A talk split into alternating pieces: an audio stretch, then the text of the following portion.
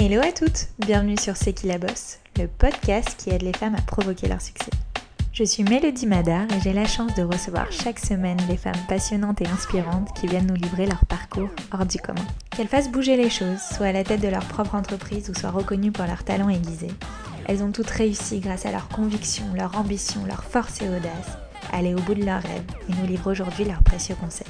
Mais n'oubliez surtout pas, c'est qui la bosse, c'est vous, et ça commence maintenant. Dans cet épisode, j'ai eu la chance de recevoir une femme que j'apprécie particulièrement. Je ne sais pas si vous la connaissez, mais c'est Louise Aubéry, alias My Better Self. Influenceuse engagée, podcasteuse, entrepreneuse, cette femme aux millions de ressources et ambitions est suivie aujourd'hui par près d'un demi-million de personnes. Ce que j'ai appris grâce à elle, c'est l'importance de mettre de la passion dans tout ce que l'on entreprend.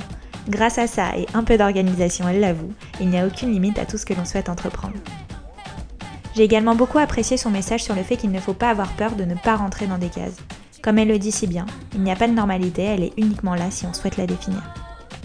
Je vous laisse alors découvrir notre échange, j'espère qu'il vous plaira, et si c'est le cas, n'hésitez pas à me laisser un petit message en commentaire et à noter le podcast. C'est comme ça que ça nous encourage à continuer. Belle écoute à vous. Hello Louise. Salut Mélodie. Je suis ravie de t'avoir avec moi aujourd'hui. C'est vrai que j'ai eu la chance de faire partie de celles qui, ont, qui sont passées par ton podcast In Power. Et du coup, c'est un vrai plaisir de te recevoir à mon tour et que les rôles soient un peu inversés cette fois-ci. Ouais, ouais, ouais. Bah, c'était un super épisode, donc je le recommande d'ailleurs euh, à toutes les personnes qui écoutent celui-ci. Alors, j'ai pour habitude dans ce podcast de toujours commencer par la même question. Quelles étaient tes passions quand tu étais enfant? Quel métier tu rêvais d'exercer? Tes envies? Je trouve que c'est assez révélateur de qui on est aujourd'hui, de notre parcours et surtout aussi de nos ambitions futures et de là où on a envie d'aller. Alors, Ouais, bah, écoute, très rapidement, moi j'ai souhaité être journaliste. d'abord c'était écrivain, puis après c'est journaliste, mais les deux pour moi vont un peu ensemble. Donc, donc voilà, je dirais qu'à partir de mes 10 ans, je voulais être journaliste. Et, et c'est d'ailleurs pour ça que j'ai voulu intégrer Sciences Po, parce que les journalistes que j'admirais sortaient de cette école et j'avais vraiment l'impression que c'était une école où je pouvais assouvir ma, soif d'apprendre. Et bah écoute, si tu veux, aujourd'hui, je, suis entrepreneur à plein temps et non seulement la création de contenu et le développement de ma marque me voilà et c'est mon activité principale. Après, enfin, j'aime me dire que c'est un peu une forme de journalisme 2.0 parce que bah, notamment avec mon podcast, j'ai la chance de rencontrer beaucoup de gens et, de partager leur parcours. Mais j'ai aucun regret et c'est pour ça qu'aussi j'aime bien partager l'idée que il faut savoir aussi saisir les opportunités qui s'offrent à nous. Et, vraiment, tu vois, moi, je suis quelqu'un d'assez têtu, donc j'étais sûre que je serais journaliste, tu vois. C'était pas un sujet que je sois autre chose. Et je suis contente de ne pas avoir été trop butée parce que bah, je suis hyper épanouie dans ce que je fais aujourd'hui. Et, et, voilà, parfois, on est, on est vraiment sûr d'une chose et en fait, la vie nous réserve d'autres plans. Oui, tu as raison, je suis totalement en accord avec ce que tu dis. C'est vrai que c'est hyper important, même si on est persuadé d'une chose, de, de, se laisser quand même entraîner vers d'autres chemins et, et, de pouvoir et d'être capable de voir des nouvelles opportunités et de les saisir aussi. Ouais, ouais, c'est vraiment ça. et justement, tu en es où dans tes études? Est-ce que tu, tu continues Sciences Po ou pas du tout? Alors je continue. là, je suis en année de césure parce que en fait, 80% des étudiants font une césure entre leur master 1 et leur master 2 pour se professionnaliser. Donc, bah, souvent, ils font un stage dans, dans une boîte qui les intéresse.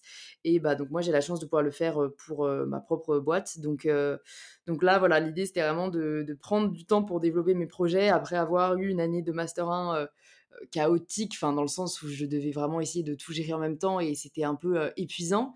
Donc je voulais voilà reprendre un second souffle, notamment me, focaliser sur le développement de, je ne sais quoi, ma marque de sous-vêtements. Et bah voilà, il me reste une année l'année prochaine à valider. C'est important pour toi les études? Tu fais partie de celles qui veulent vraiment sécuriser leur avenir, vu qu'on ne sait pas vraiment de quoi demain est fait. C'est important pour toi d'avoir ce, ce bagage au cas où bah, alors, en fait, honnêtement, c'est vraiment plus par plaisir, parce que, je connais beaucoup de gens sur les réseaux, qui n'ont pas forcément fait d'études et qui arrivent quand même très bien et certes, un bagage, c'est toujours bien, mais disons que c'est pas, l'argument principal qui m'a fait, prendre la décision de continuer. C'est déjà je j'ai énormément travaillé pour, heu, pour intégrer l'école, donc je me vois pas trop cracher dessus, aux portes du diplôme et en plus, j'aime vraiment, ce qu'on apprend, j'aime vraiment l'école, c'est un plaisir d'y aller et encore plus quand tu as fait une pause avant, quoi. En troisième année aussi, on part tous à l'étranger, donc j'ai pas vraiment eu cours vu que j'avais aussi fait des projets personnels et j'ai été en gros 6 mois à Berkeley, 6 mois à Paris. Et le fait de revenir l'année d'après, et de retrouver la vie étudiante, les conférences, enfin des cours hyper intéressants, ça m'a grave plu. Donc heu, donc vraiment, ouais, j'ai hâte au final de de terminer. Enfin, j'ai hâte d'y retourner et ensuite de terminer. Rentrons maintenant dans le vif du sujet. Pourquoi tu as voulu te lancer sur les réseaux sociaux? À quel moment tu t'es dit, bon allez, c'est parti, je me lance? Et surtout, est-ce que tu t'attendais à autant d'engouement autour de ta personnalité? Alors, heu, non, alors c'est vrai que moi j'ai commencé à partager sur les réseaux, heu, uniquement par, heu, passion.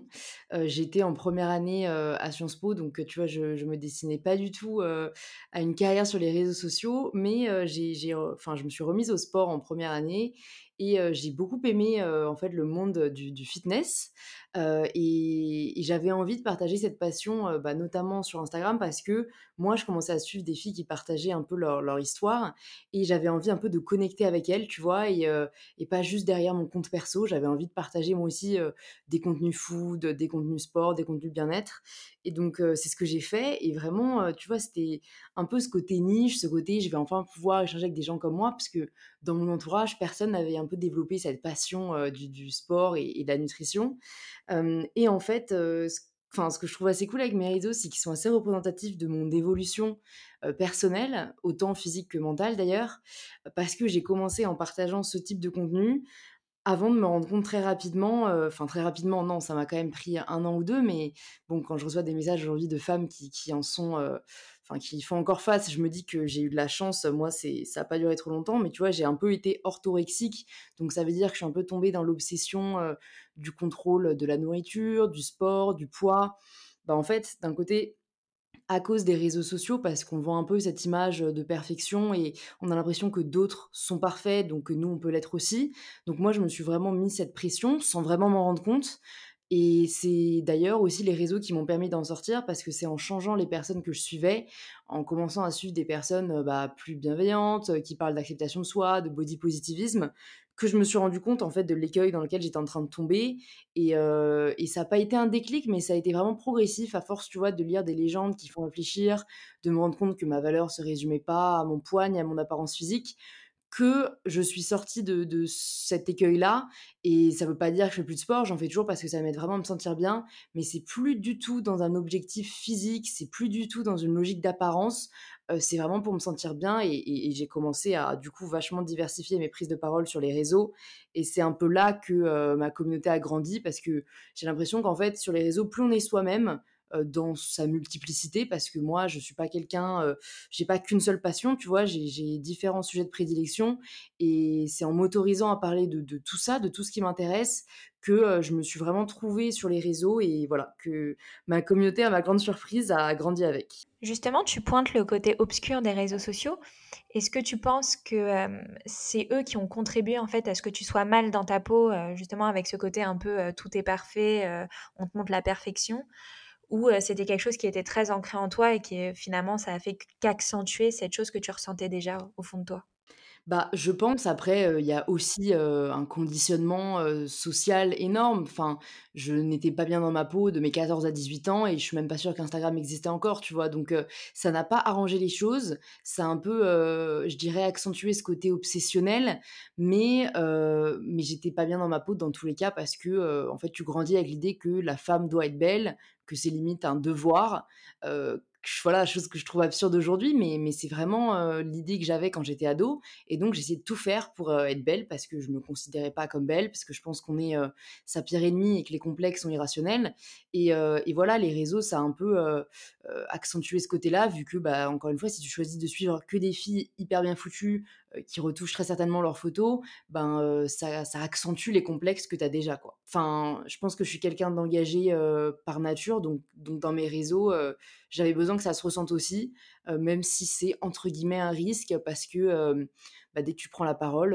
voilà, c'est tu choisis aussi de déplaire, mais Mais pour moi, ça n'a pas de sens, si si je suis pas fidèle à moi-même, quoi. C'est vrai que quand les métiers d'influence sont nés, au début, on parlait principalement de tout ce qui était beauté, mode, lifestyle, avec très peu d'engagement et de combat derrière. Et aujourd'hui, de plus en plus de personnalités et de marques d'ailleurs qui émergent sur les réseaux sociaux ont, heu, ont cet engagement, ce combat et portent des valeurs, heu, assez fortes. Est-ce que tu recommandes aux personnes et aux marques qui veulent, heu, se lancer sur les réseaux sociaux, heu, d'avoir ce côté engagé? Ouais, alors tu vois, j'oblige personne parce que, certains et certaines sont peut-être pas animés, par un combat en particulier et il y a des gens qui font des trucs super dans leur domaine. Mais voilà, moi encore une fois, c'est vrai que je me voyais pas être sur les réseaux sans me dire que je pouvais essayer d'avoir un impact positif et je pense que c'est d'autant plus important, quand ta communauté grandit parce que tu peux toucher encore plus de gens et c'est vrai qu'à titre personnel, je ne me verrai pas sur les réseaux si je ne peux pas partager un message et essayer d'aider des gens parce que c'est c'est vraiment ce qui m'anime. Bah, tu as bien raison. Et petit instant euh, pratico-pratique, comment tu expliques justement cet engouement qu'il y a autour de toi? Est-ce que tu as des conseils, des tips à nous donner euh, pour justement créer une communauté aussi euh, grande et surtout fidèle et engagée que la tienne? Alors, mon principal conseil, ce serait de ne pas se mettre sur les réseaux pour percer, parce que en fait, ça ne marchera pas si vous n'avez pas une bonne raison d'y être. En tout cas, voilà, je parle de de mon expérience personnelle, c'est, heu, le fait d'avoir vraiment ce désir de faire passer un message et en fait, moi, clairement, j'aurais créé, heu, voilà, c'est enfin, mes réseaux, heu, même si, je ne savais pas ce qui allait se passer derrière, parce que dans tous les cas, je ne savais pas ce qui allait se passer derrière.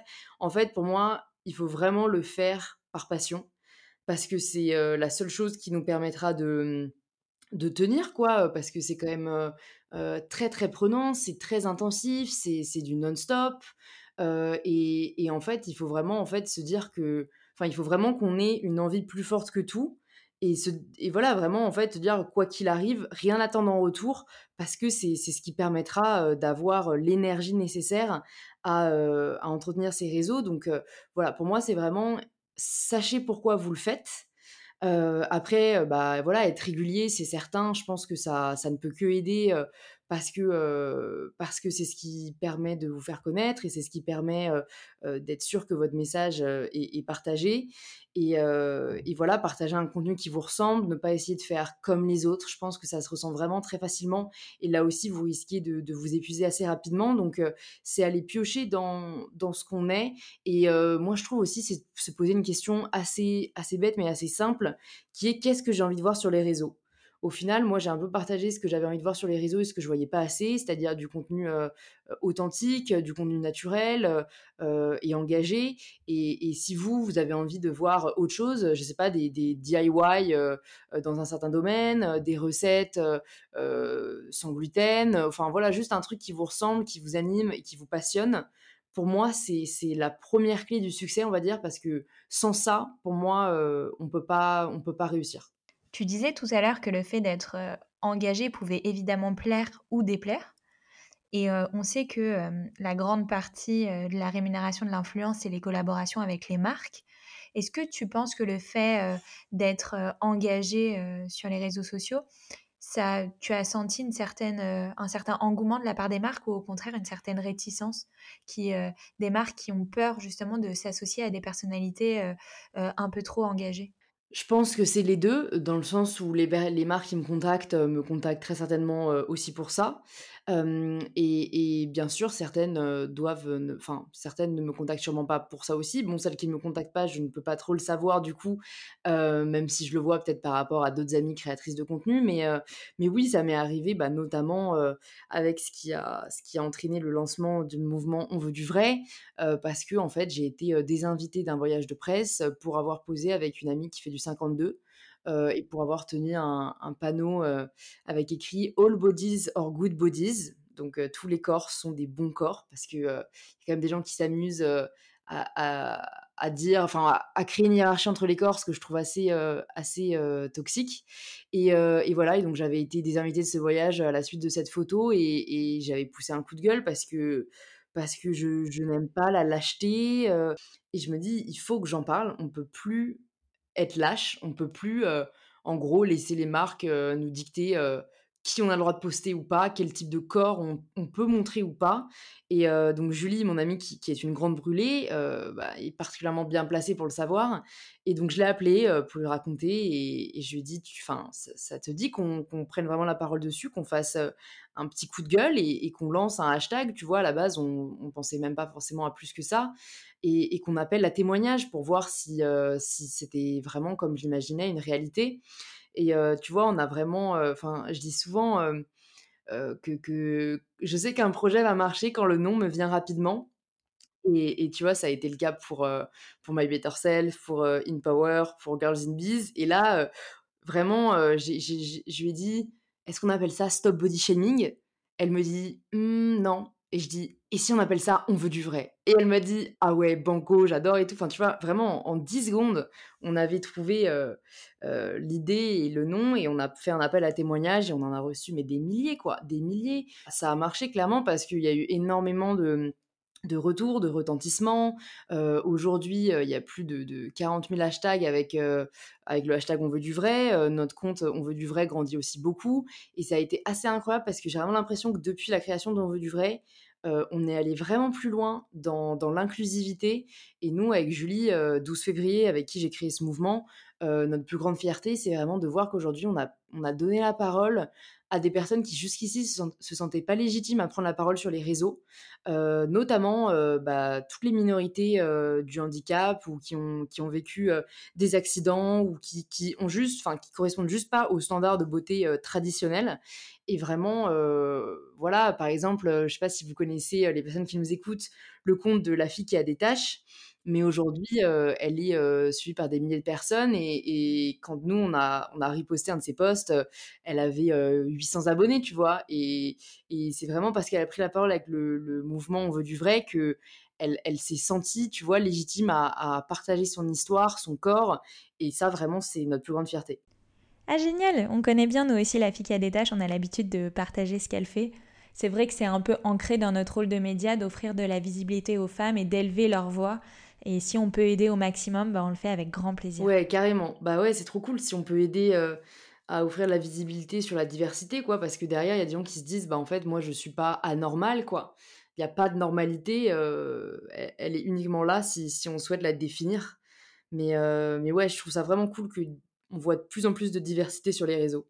Est-ce qu'avec les marques avec lesquelles tu collabores, tu, tu, sélectionnes vraiment celles qui te parlent, celles qui sont en accord avec tes valeurs euh, euh, C'est important pour toi de, euh, de, choisir les bonnes collaborations bah écoute, oui, moi je, je, refuse environ 80% des propositions de partenariat que je reçois parce que ça, ça correspond juste pas du tout à mon univers et, et ça n'a pas de sens à mes yeux. Enfin, en fait, là aussi, c'est vraiment, enfin, je reste fidèle à moi-même. Je, je, ne vois pas l'intérêt de faire une collaboration avec une marque qui, qui ne me parle pas. Enfin, je pense qu'il y a rien de pire que, que de se trahir, quoi. Donc pour moi, c'est un non-sujet. Et, heureusement, il y a des marques que j'apprécie beaucoup, qui, partagent mes valeurs et, mes combats, qui, qui, me proposent de créer du contenu et, des projets en adéquation avec, avec mon message. Donc c'est vraiment avec elles que je travaille main dans la main. Et, bon, dans tous les cas, voilà, il y, aura toujours il y aura toujours des, des, marques qui me contacteront. Je me demande toujours un peu pourquoi, mais, mais c'est pas grave. Je me, voilà, je, me concentre sur celles euh, qui, ont un message à partager et je suis contente de voir qu'il y en a de plus en plus. Bon, et raconte-nous un peu comment tu t'es dit, euh, bon, bah allez, je vais aller encore plus loin, euh, je vais faire autre chose et puis je vais lancer mon podcast In Power pour un peu prendre le pouvoir de sa vie. Donc, comment ça t'est venu? Comment tu t'es lancé Comment t'as fait pour avoir des intervenants? Raconte-nous tout. Alors écoute, euh, je, me suis, je me suis écoutée. c'est vraiment euh, l'histoire de ma, de ma, courte vie, mais euh, je, je, suis quelqu'un qui se lasse assez rapidement. J'ai besoin d'avoir de nouveaux projets qui, qui m'animent. Et du coup, ben, j'ai créé mon compte Instagram, c'était en 2017, je crois. Et, au bout de plusieurs mois, je dirais peut-être huit mois, j'avais, j'avais besoin d'aller un peu plus loin, j'avais besoin de, proposer autre chose. j'ai pas tout de suite pensé au podcast, j'avais d'abord pensé à YouTube, mais j'avais pas envie de proposer, enfin j'avais l'impression que j'avais pas forcément quelque chose en plus à apporter sur YouTube. J'avais l'impression que tout avait déjà été fait. Heu, donc j'avais lancé quelques vidéos, puis ça m'avait pas trop plu. Puis après, donc j'étais partie à Berkeley, et cetera. Donc au final, heu, voilà, j'avais continué avec Instagram et c'est à mon retour de Berkeley en 2018 que là, j'ai lancé, heu, In Power, donc mon podcast parce que, bah, voilà, moi aussi j'en écoutais beaucoup et je me disais: «Il y en a pas beaucoup en France». Ça m'a énormément aidé à déconstruire beaucoup d'idées reçues, heu, avec lesquelles j'avais grandi, notamment sur le monde professionnel cette fois-ci. Donc, heu, vraiment plus du tout en rapport avec, heu, avec le corps quoi, qui était jusqu'ici ma prise de parole principale sur les réseaux. Et du coup, voilà, je me suis dit: «Ben, j'ai envie d'aider les gens à prendre le pouvoir de leur vie». Donc je vais l'appeler In Power et pas Empower parce que, bon, bien que le terme, empowerment des femmes, voilà, ça signifie, ça représente un mouvement positif, en soi, la traduction littérale, c'est autonomisation. Moi, je trouve qu'on n'a pas besoin d'être autonomisé, on a besoin de prendre le pouvoir. Donc c'était un petit clin d'œil à ce terme, Empower, que j'ai transformé en In Power. J'espère qu'on entendra la distinction, à l'oral, mais mais voilà et et c'est quelque chose que j'adore faire. Je crois que honnêtement, c'est ce que je préfère faire, heu, parce que, bah, ça renoue avec mon amour du journalisme, parce que, heu, j'ai la chance de rencontrer des personnes hyper inspirantes, que ce soit des entrepreneurs, heu, des chefs, des acteurs, des chanteuses, qui ont tous en commun le fait d'avoir pris le pouvoir de leur vie.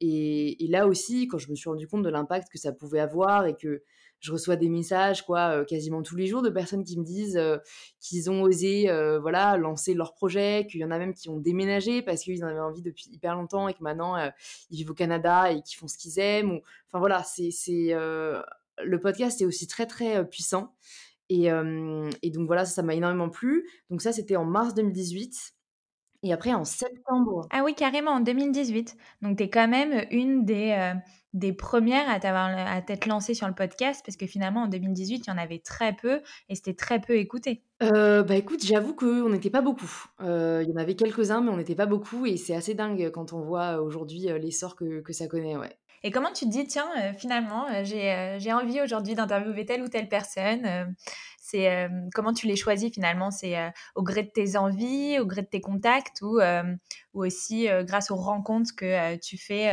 au quotidien? Ouais, ouais, clairement, je me dis juste, heu, qui, heu, de qui est-ce que j'aimerais connaître l'histoire? Heu, qui, je pense aurait des choses intéressantes à partager à ma communauté et voilà et je les contacte et je pense que le podcast, ce qui est bien, c'est que c'est un format vraiment assez, institutionnel donc ça rassure beaucoup et je me suis pris vraiment très peu de refus, donc c'est vachement cool. Après, je remarque quand même je sais pas si c'est le fait qu'il y en ait de plus en plus ou si c'est juste que, je commence à essayer de contacter des gens un peu moins facilement, contactables, mais mais ça devient un peu de plus en plus difficile, d'avoir, des personnes, sur, sur le podcast. Après enfin, non, j'exagère parce en a toujours beaucoup, mais en tout cas, j'ai quand même l'impression que le fait qu'il y ait de plus en plus de podcasts, ça décrédibilise peut-être ce côté très, je sais pas comment dire, officiel qu'il y avait avant quand on n'était pas beaucoup. Où tu vois, je veux dire, le mois limite suivant la création de mon podcast, j'avais réussi à avoir, heu, Guillaume Guibaud, le fondateur du Slip français, qui est quand même un mec très occupé, tu vois? Et donc bon, après heureusement comme, bah, j'ai la chance d'avoir un podcast très écouté aujourd'hui, c'est aussi une, aussi plus facile du coup de recevoir des invités, mais ouais, je me demande comment ça va évoluer dans les années à venir.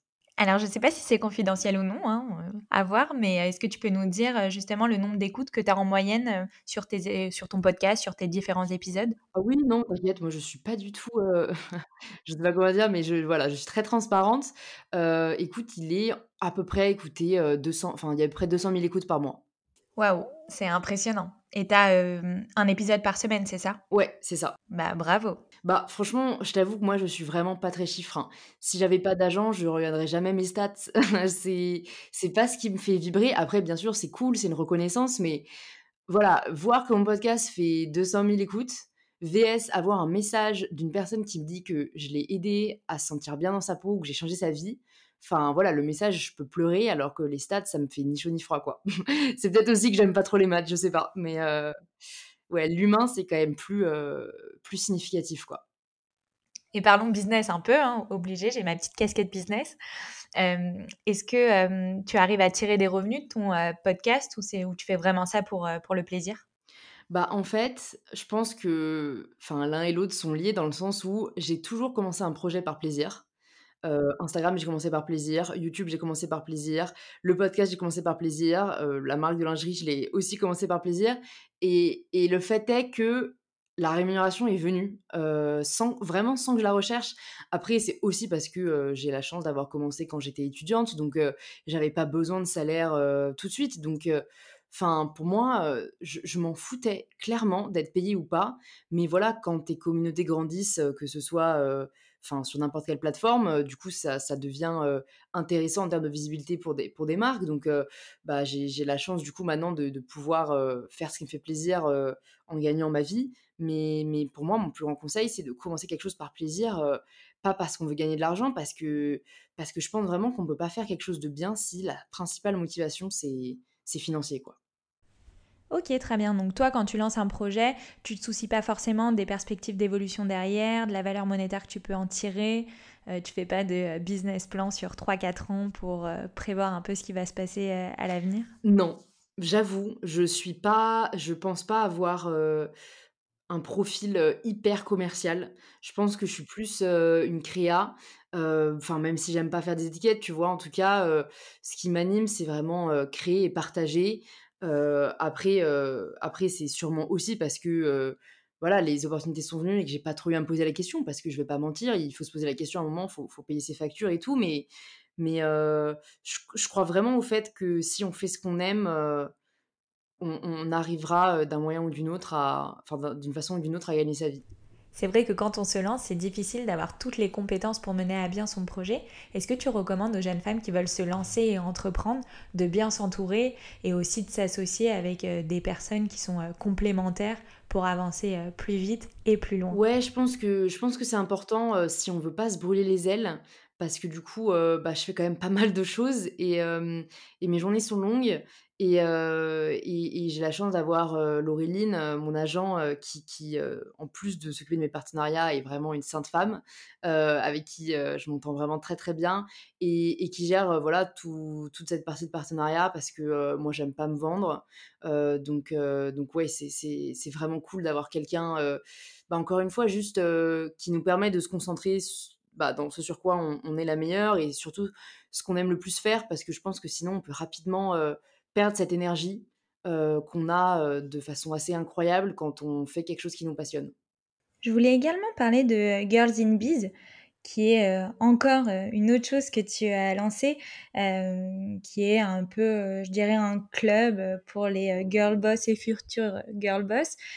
pourquoi tu t'es lancé dans cette nouvelle aventure et que c'était c'était important pour toi encore de rajouter une flèche à ton arc? Ouais, bah écoute, en fait, souvent, mes projets, je les crée parce que j'ai une petite idée qui me trotte dans la tête et puis qui trotte de plus en plus. Et après, je me dis, mais vraiment, je, je, suis. Limite, je me dis, mais je suis obligée de le faire. Je ne peux pas ne pas essayer d'aider les femmes qui, qui, me contactent. Mais donc là, c'était vraiment bah, en fait, c'est un peu une suite logique du podcast parce que je recevais beaucoup de messages de la part de, femmes notamment qui, me disaient qu'elles avaient des idées de, de projets, de, carrière, mais qu'elles ne savaient pas forcément par où commencer.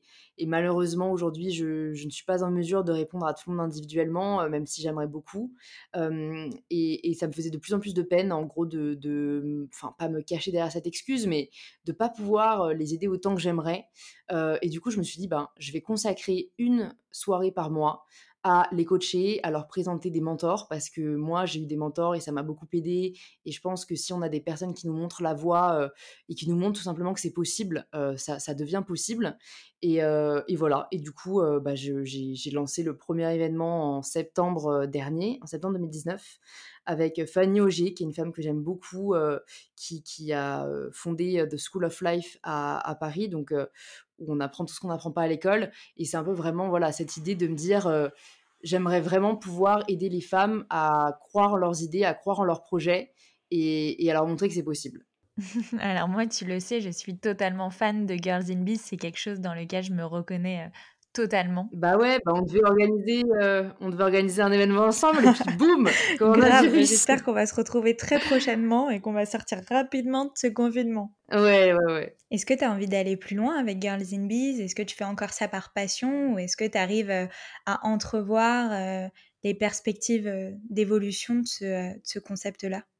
Bah, en vrai, je vois le potentiel, derrière parce que, heu, il y a rien qui existe, comme tel, en France aujourd'hui, à grande échelle et tu vois? Qui serait un peu une sorte de sororité professionnelle et tout et voilà, moi, j'avoue, j'aimerais, que ça se développe de plus en plus parce que ça veut dire aider de plus en plus de gens, mais j'ai aussi choisi de lancer en même temps, du coup, je ne sais quoi, ma marque de sous-vêtements et j'ai, d'ailleurs eu, au début de l'année dernière, quand j'ai lancé les projets, une espèce de dilemme et je déteste les dilemmes parce que je suis quelqu'un, j'ai du mal à prendre des décisions. En tout cas, je me fais beaucoup de nœuds dans la tête et heu, j'avais l'impression que je pourrais pas lancer les 2 en même temps, en fait, parce que les 2 avaient un gros potentiel et que et qu'avec tout ce que je faisais déjà, j'allais vraiment me brûler les ailes si si je lançais ça et souvent, ce qui m'aide, c'est d'échanger, voilà, avec des personnes que je connais, qui m'inspirent et qui sont entrepreneurs.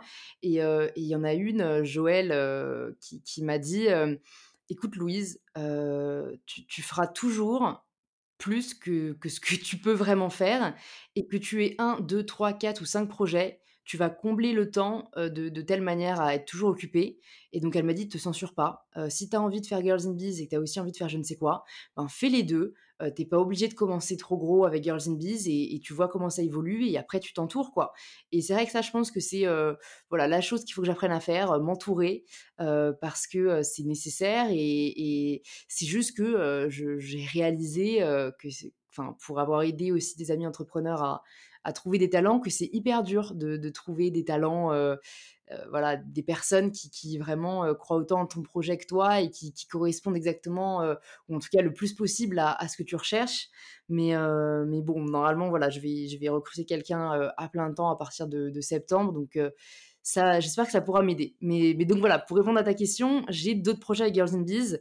Je préfère juste ne pas aller trop vite. Tu as parlé de mentors, est-ce que tu peux nous dire, qui sont-ils ou qui sont-elles?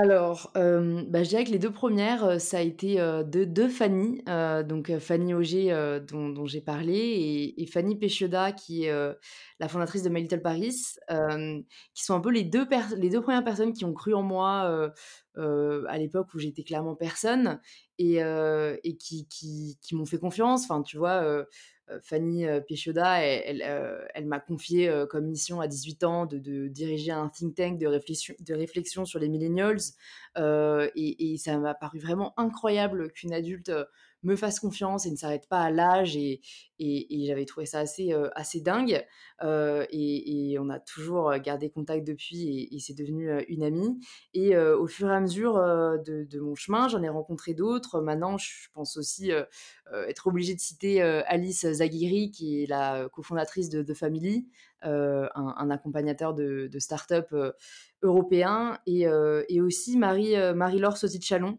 qui est, l'ancienne, DG d'Au Féminin et qui était une de mes profs à Sciences Po, avec qui je devais aussi animer un événement Girls in Biz en mars, avant que le confinement tombe. Mais mais voilà, donc honnêtement, c'est que des femmes, des femmes, qui ont pris le pouvoir de leur vie et et qui sont, et qui sont restées hyper humbles malgré tout et ça, c'est vrai que c'est ce que j'admire le plus, quoi, parce que, c'est des pointures clairement et pourtant elles sont hyper simples et elles prennent enfin voilà, elles prennent encore du temps pour aider des filles comme moi et heu et je les admire beaucoup. Waouh, c'est vraiment des, des de vrais mentors, hein. Tu as eu la chance de les avoir à tes côtés. C'est des vraies femmes passionnantes et inspirantes et est-ce que justement tu trouves qu'on manque, cruellement de, de rôle modèle et c'est ce que tu essayes un peu de faire et de mettre en avant avec, bah, ton podcast In Power et aussi avec Girls in Biz? Bah, je pense que, clairement, si si on regarde les chiffres, bien sûr qu'on manque cruellement de femmes leaders. Après, après il y en a, il y en a je pense pas que ce soit forcément indispensable pour réussir parce que, enfin moi j'ai commencé à lancer mes projets, j'avais pas forcément de modèle. C'est plus encore une fois l'envie de partager qui m'a drivée, mais je pense que ça aide à passer peut-être, une étape supérieure et et à faire sauter un peu plus de verrous. Parce que je pense qu'au final, malheureusement, ce qui nous retient beaucoup, c'est des des barrières mentales et c'est clair que, heu, avec le podcast et Girls in Biz, heu, le but, c'est vraiment c'est vraiment ça, quoi. D'essayer de faire sauter les verrous mentaux que les femmes, beaucoup plus que les hommes, se mettent aussi parce qu'elles sont conditionnées pour ça. et, et, je suis contente de voir que ça marche, quoi, parce que parce qu'il y a beaucoup aussi de filles, notamment après les événements Girls in Bees, qui, qui enfin, ont vraiment eu, quoi, j'ai envie de dire, un peu le, peut-être la validation qu'elles attendaient pour se dire que, ouais, elles étaient légitimes à, à lancer leur projet, quoi. Alors, je voulais aussi parler de ton nouveau projet parce que tu ne t'arrêtes jamais et c'est le lancement de ta marque de lingerie qui s'appelle Je ne sais quoi. Alors, c'est marrant comme nom. Est-ce que tu peux nous expliquer déjà pourquoi elle s'appelle comme ça? Bah écoute, là aussi, j'ai fait confiance à, à mon instinct entre guillemets, mais je crois que c'est peut-être le projet qui me trottait le plus dans la tête et depuis le plus longtemps. Mais comme c'est aussi celui de plus grande envergure, c'est, c'est pas celui que j'ai fait en premier. mais, mais j'avais vraiment envie de, proposer des sous-vêtements qui soient éthiques et inclusifs parce que ça manque cruellement, notamment en France. Et je réfléchissais à, quel serait le nom de cette marque, quoi. Et, je ne sais quoi m'est venu assez naturellement. Je crois que j'avais d'abord pensé à Nude, mais après je me suis dit, bah, enfin, c'est peut-être déjà trop connoté anglais et je suis quand même fière d'être française et, et c'est aussi un peu malheureusement devenu vulgaire avec des mecs qui envoient des propositions inconvenues. Mais, mais je ne sais quoi m'est venu assez rapidement après et je trouvais que ça représentait bien à la fois bah, le savoir-faire français que j'avais envie de mettre en avant, c'est quand même compréhensible à l'international, et surtout ça représente bien ce que j'ai envie de mettre en avant, c'est-à-dire le fait qu'on a tout ce je ne sais quoi qui fait qui on est, et, qu'en fait on doit porter fièrement, et, j'ai juste trop hâte que ça sorte et de voir les filles porter les ensembles parce que, parce que je pense que ça peut être vraiment un outil en plus pour gagner confiance en soi, euh, d'avoir enfin des sous-vêtements euh, qui taillent bien, qui font pas mal, qui sont pas oppressants, qui sont bons pour la peau et pour la planète. Enfin, c'est, c'est, ouais, c'est, je crois, vraiment le projet pour lequel j'ai le plus hâte. Je me souviens que quand on s'était euh, rencontrés la dernière fois, tu m'avais dit que c'était pas normal pour les femmes d'avoir justement une culotte spécialement quand on a nos règles, voilà, celle un peu toute moche, mais qu'on est super bien dedans et finalement d'avoir d'autres sous-vêtements pour le, reste des jours de la semaine et du mois. Est-ce que c'est ça un peu ta volonté, c'est de créer justement des sous-vêtements qui sont jolis mais également confortables? Bah écoute, ouais, c'est venu vraiment de d'abord la réalisation que confort et esthétique étaient souvent difficiles à allier dans la lingerie. en gros, c'était vraiment soit l'ensemble de sous-vêtements que tu mettais pour te sentir sexy généralement pas forcément pour toi, mais plus ton partenaire, et soit des, des, ensembles confort, vraiment les vêtements que tu vas taper quand tu as tes règles et que tu as juste envie d'être cosy, quoi. Il n'y avait pas vraiment d'entre-deux. Donc déjà, j'ai réalisé ça, et après, il y a eu le côté, attends, dans la lingerie, on utilise quasiment que du polyester, du polyamide, euh, même du coton qui est, très énergivore en eau. Euh, c'est pas du tout éthique. Alors que dans les maillots, je voyais beaucoup d'initiatives euh, éthiques qui commençaient à, à, se lancer, comme le fait d'utiliser des filets de pêche recyclés. Euh, dans la lingerie, voilà, ça bougeait pas. Je me suis dit, c'est pas normal. Et après, euh, alors moi, j'ai euh, vraiment une poitrine euh, très basique. Enfin, tu vois, je dois faire un bombé. donc, j'ai la chance de jamais avoir eu de trop de problèmes pour trouver un soutien-gorge. Mais ma sœur jumelle fait un très, très bondé avec un tout petit buste. Et, et, elle a énormément de mal à trouver des soutiens-gorge à sa taille. Et en fait, quand j'ai commencé à en parler autour de moi, je me suis rendu compte que beaucoup, beaucoup de femmes avaient des problèmes pour trouver un soutien-gorge à leur taille, que ce soit des petites poitrines, que ce soit des très fortes poitrines, que ce soit des très fortes poitrines avec un tout petit buste. Enfin, en gros, c'est un peu toutes les oubliées du marché parce que euh, les, grandes marques, euh, encore une fois, ce qui leur importe plus, c'est de vendre, pas forcément d'avoir un produit euh, qui, plaît vraiment et qui, correspond vraiment à leurs clientes. Et, moi, je vais vraiment inverser le paradigme, quoi. C'est ok, vendre, bon, bah, de toute façon, tu peux pas produire tes ensembles sinon, mais le but, enfin, moi, ce qui m'anime vraiment, c'est de me dire que je vais pouvoir offrir des sous-vêtements à des femmes et qu'elles vont enfin se sentir bien dedans et qu'elles n'auront pas en fait l'envie d'enlever leur soutien-gorge dès qu'elles passent le pas de la porte, ce qui était clairement moi ce que je faisais euh, jusqu'à longtemps parce que de toute façon euh, j'ai décidé de passer en nos bras jusqu'à la sortie de je ne sais quoi, euh, mais, mais c'était vraiment ça quoi, je mettais des soutiens-gorge et dès que j'arrivais chez moi je l'enlevais parce que je me sentais bridée. Bon les gars, là je vais essayer de choper une exclue. Alors Louise, dis-nous euh, quand est-ce que tu vas lancer cette marque, quand est-ce qu'elle va sortir? Est-ce que tu peux nous donner une date? Bah, ça, c'est la question à 1 000 000 Hem, j'aimerais j'aimerais beaucoup savoir quand est-ce que ça sort, mais alors la situation actuelle, heu, me permet, heu, malheureusement pas de le dire parce que, on devait aller voir, nos usines à Lyon, le 2 avril, pour, pour, faire les essayages des premiers prototypes, sachant qu'on a eu, déjà 8 mois de développement, ce qui est énorme, dans la création d'une marque. Parce que, heu, on a une grande, exigence technique, parce que j'ai envie, pour la première collection, que les ensembles soient sans couture. Parce que voilà, justement, ce qui me dérangeait moi vraiment, c'est de sentir mes sous-vêtements en fait. J'aimerais bien avoir, un effet, très seconde peau avec un un ensemble, voilà, esthétique et confortable et en utilisant une matière biodégradable. Et en fait, c'est hyper dur d'associer les 2 parce que la technique du sans couture est souvent, possible avec des matières synthétiques, mais pas avec des matières naturelles. Donc on a eu énormément de mal à trouver une usine qui a les compétences nécessaires à le faire.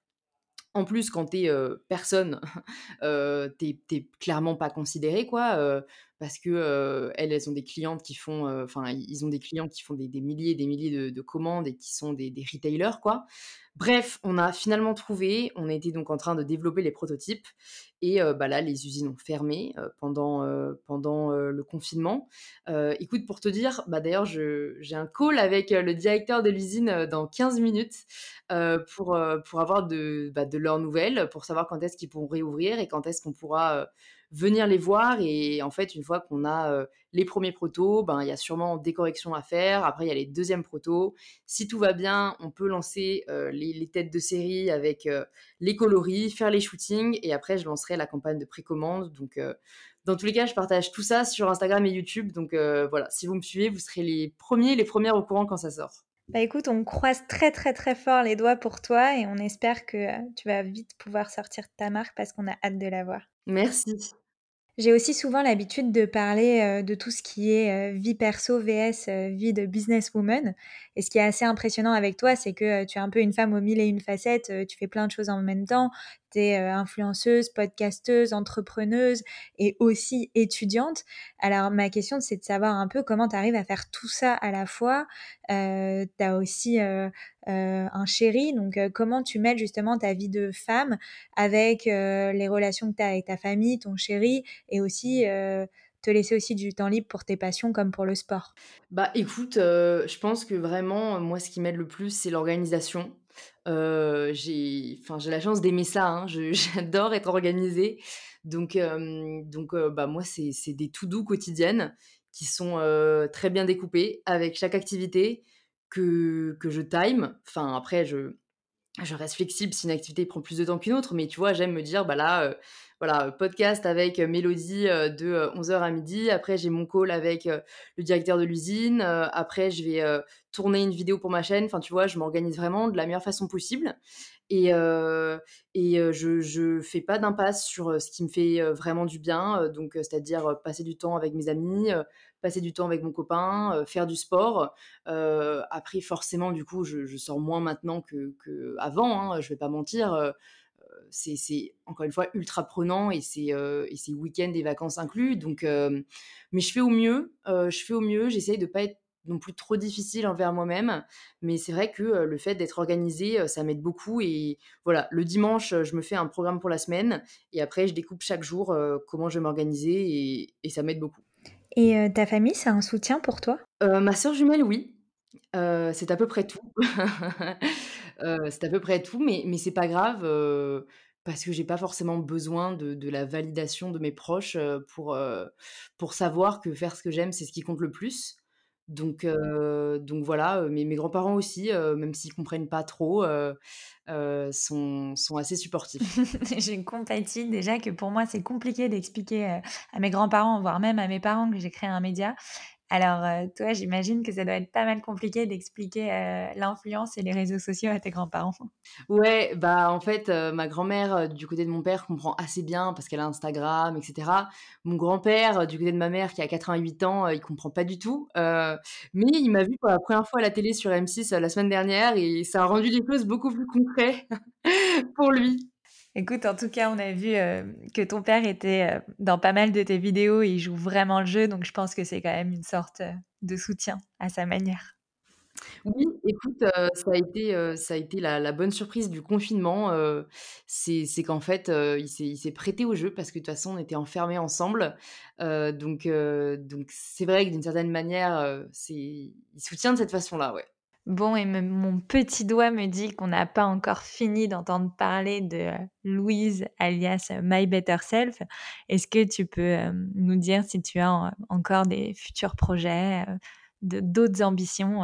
Qu'est-ce qui va se passer prochainement pour toi? Alors écoute, c'est vrai que je ne sais quoi, c'est vraiment ce qui va principalement m'occuper, bah, en fait, même dans les dans les années à venir, je pense. Girls in Biz, j'espère, pourra aussi se développer, bah, le plus possible et pour aider le plus de femmes possible. Il y a un dernier projet, j'avoue, je je sais pas si je peux vraiment encore en parler, mais si vous avez bien écouté ce podcast et que vous vous rappelez ce que je voulais faire, quand j'étais petite, le tout premier métier, ben, voilà, ça pourrait se concrétiser aussi, l'année prochaine. Waouh! Petit scoop, alors les filles, heu, allez-y, on on reprend depuis le début le podcast et on écoute ça pour, heu, comprendre un peu, heu, ce dont Louise me parle. Mais moi, j'ai, heu, enregistré ce que ça allait être et heu, toutes mes félicitations. Bon, bah écoute Louise, le podcast touche à sa fin et c'est vrai que j'ai l'habitude de le terminer toujours de la même manière. Est-ce que tu as un dernier conseil à nous livrer, euh, euh, je sais pas, une citation ou un mantra qui t'anime, euh, quelque chose que tu aimerais nous partager aujourd'hui? Bah, c'est vrai que mon mantra, c'est c'est vraiment devenu, «Vous êtes au pouvoir de votre vie», parce que c'est ce qui m'a le plus aidé quoi. C'est de réaliser que vous seul détenez les rênes de de votre vie et que, et que vraiment je sais qu'on peut, se mettre des barrières, qu'on il y a des peurs, qu'il y a des doutes, mais vous êtes les seuls capables de de donner vie à à vos à vos rêves, à vos projets.